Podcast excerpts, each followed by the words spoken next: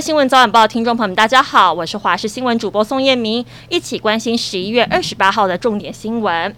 先来关心天气，今天跟明天东北风稍微减弱，各地气温略微回升，北部感受上特别明显。中南部的温度差异不大，但日夜温差还是相对的明显。早出晚归还是要记得穿暖。而降雨的部分呢，东半部地区跟南部地区会有短暂雨。气象局针对了基隆北海岸、宜兰地区发布了大雨特报，有局部大雨发生的几率。另外，中部地区跟澎湖、马祖也会有局部短暂雨，外出还是得记得携带雨具。而到了周二凌晨，有一道锋面快速掠过，将替北部跟东部带来短时较大雨势。特别注意的是，周三会有冷空气来袭，气温往下滑，北部全天偏冷，大约在十四到十六度，部分地区有机会挑战入秋以来最低温。提醒听众朋友要留意天气上的变化。在南非发现的新型变种病毒欧姆克戎继比利时之后，陆续在欧洲各国现踪，包含在英国、德国、意大利，现在都发现感染新型变种病毒的病例，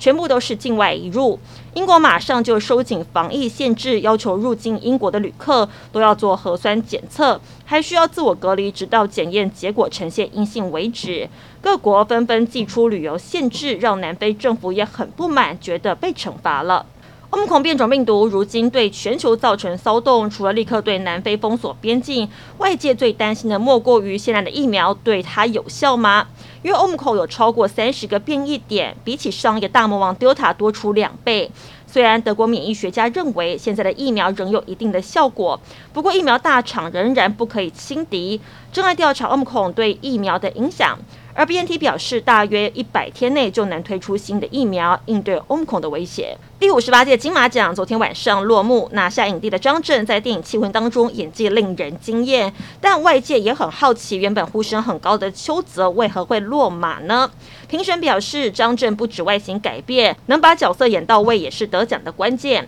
而庆功宴上，他就透露，每次碰到导演李安都会被列出功课。另外，影后则是由贾静雯拿下。他第一次入围就封后，透露很难落泪的自己也止不住泪水。而金马男配角得主刘冠廷则收到来自港星梁朝伟的恭贺，他也被问到自己的婚事进度，让外界非常好奇。金马奖不仅表彰电影人的杰出贡献，不少电影人也借着这个机会表达对社会的关注。像是最佳纪录片颁给了记录香港反送中运动的时代革命，导演周冠威无法到场，只能透过影片发声，哽咽地说要献给每个有良知、有公益的香港人。台下更是报以长时间热烈的掌声。获得最佳纪录短片的林佑恩，则是在台上谈到公投，希望台湾成为非核家园。中职冠军赛首战二十七号在台中洲际棒球场登场，由地主队中信兄弟迎战统一狮。由于今年受到疫情的影响，例行赛的赛程一度暂停两个月，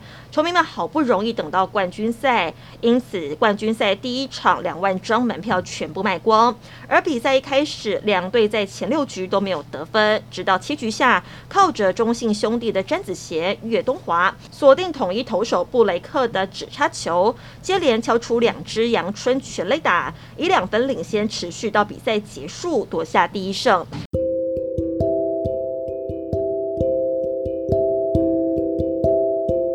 以上是这节新闻内容，非常感谢您的收听，我们再会。